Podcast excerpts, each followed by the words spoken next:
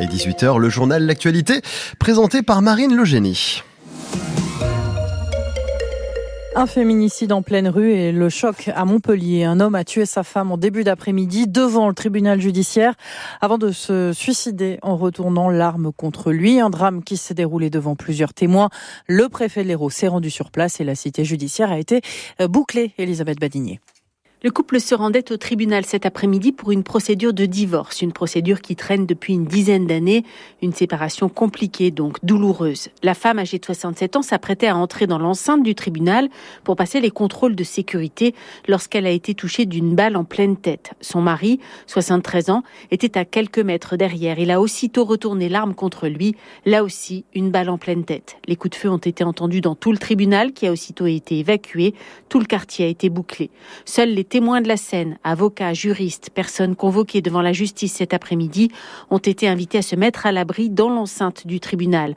On a pris leur identité pour la suite de l'enquête et apporté un soutien psychologique. Certains sont repartis dans l'après-midi sous escorte.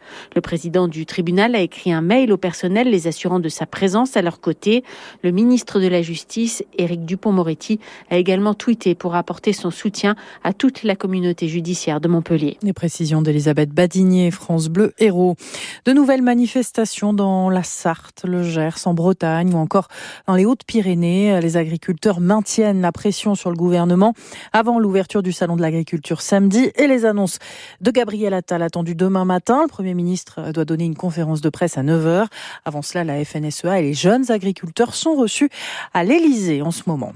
La contre-attaque de l'imam du Gard dans le viseur des autorités, Mahmoud Majoubi, pourrait se faire retirer son titre de séjour. Il est mis en cause pour une vidéo diffusée sur les réseaux sociaux où il qualifie notamment le drapeau tricolore de drapeau satanique qui n'a aucune valeur auprès d'Allah. Il dit aujourd'hui que c'était un lapsus, mais pour le préfet, c'est une dérive plus globale qui a été constatée dans plusieurs de ses récentes prises de parole, notamment des propos antisémites.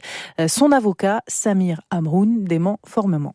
non seulement il ne comprend pas les allusions proférées par Monsieur le Préfet, mais il s'inscrit en faux concernant ces allégations de propos qui tiendraient, qui seraient extrémistes ou de contestation de la place des hommes et des femmes, et encore pire, nous apprenons les bras ballants, qu'il aurait tenu des propos contre nos compatriotes de confession juive. Ça n'a jamais existé.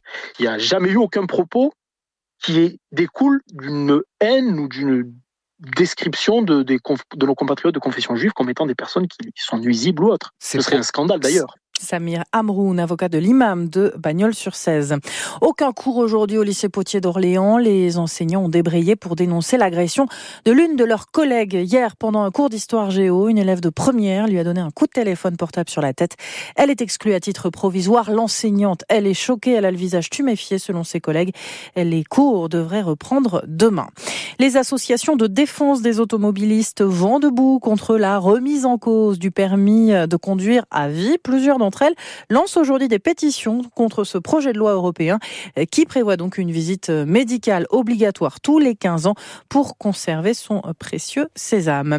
À 157 jours des Jeux Olympiques, l'escrimeuse française Isaora Ratibus continue de se défendre. Celle qui est l'une des meilleures chances de médaille française a été suspendue il y a 10 jours par l'antidopage. La de 32 ans avait alors fait part de sa sidération et cet après-midi, Massarango, dans un communiqué, elle redit sa détermination.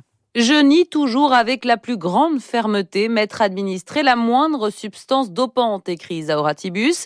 Mais la nouveauté, c'est que l'escrimeuse assure avoir été exposée par contamination, c'est-à-dire malgré elle, à l'ostarine, un produit généralement utilisé pour augmenter la masse musculaire. Surtout, Tibus explique avoir identifié l'origine de cette contamination, sans préciser laquelle, malgré, dit-elle, ma vigilance et mes précautions au quotidien. La conséquence, c'est que la française choisit de ne pas demander de contre-analyse, le fameux échantillon B.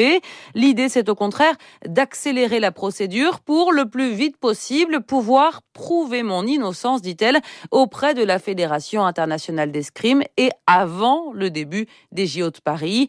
La vice-championne olympique par équipe à Tokyo conclut en assurant poursuivre sa préparation pour que mon rêve soit une réalité et que rien, surtout pas une injustice, puisse l'empêcher. Emma Sarango pour France Bleu. La Tour Eiffel de nouveau fermée aujourd'hui en raison d'une grève et ça va continuer demain pour la troisième journée de suite en pleine vacances scolaires et à cinq mois donc des JO. La CGT et FO dénoncent la mauvaise gestion du site par la mairie de Paris qui pour l'instant refuse de négocier.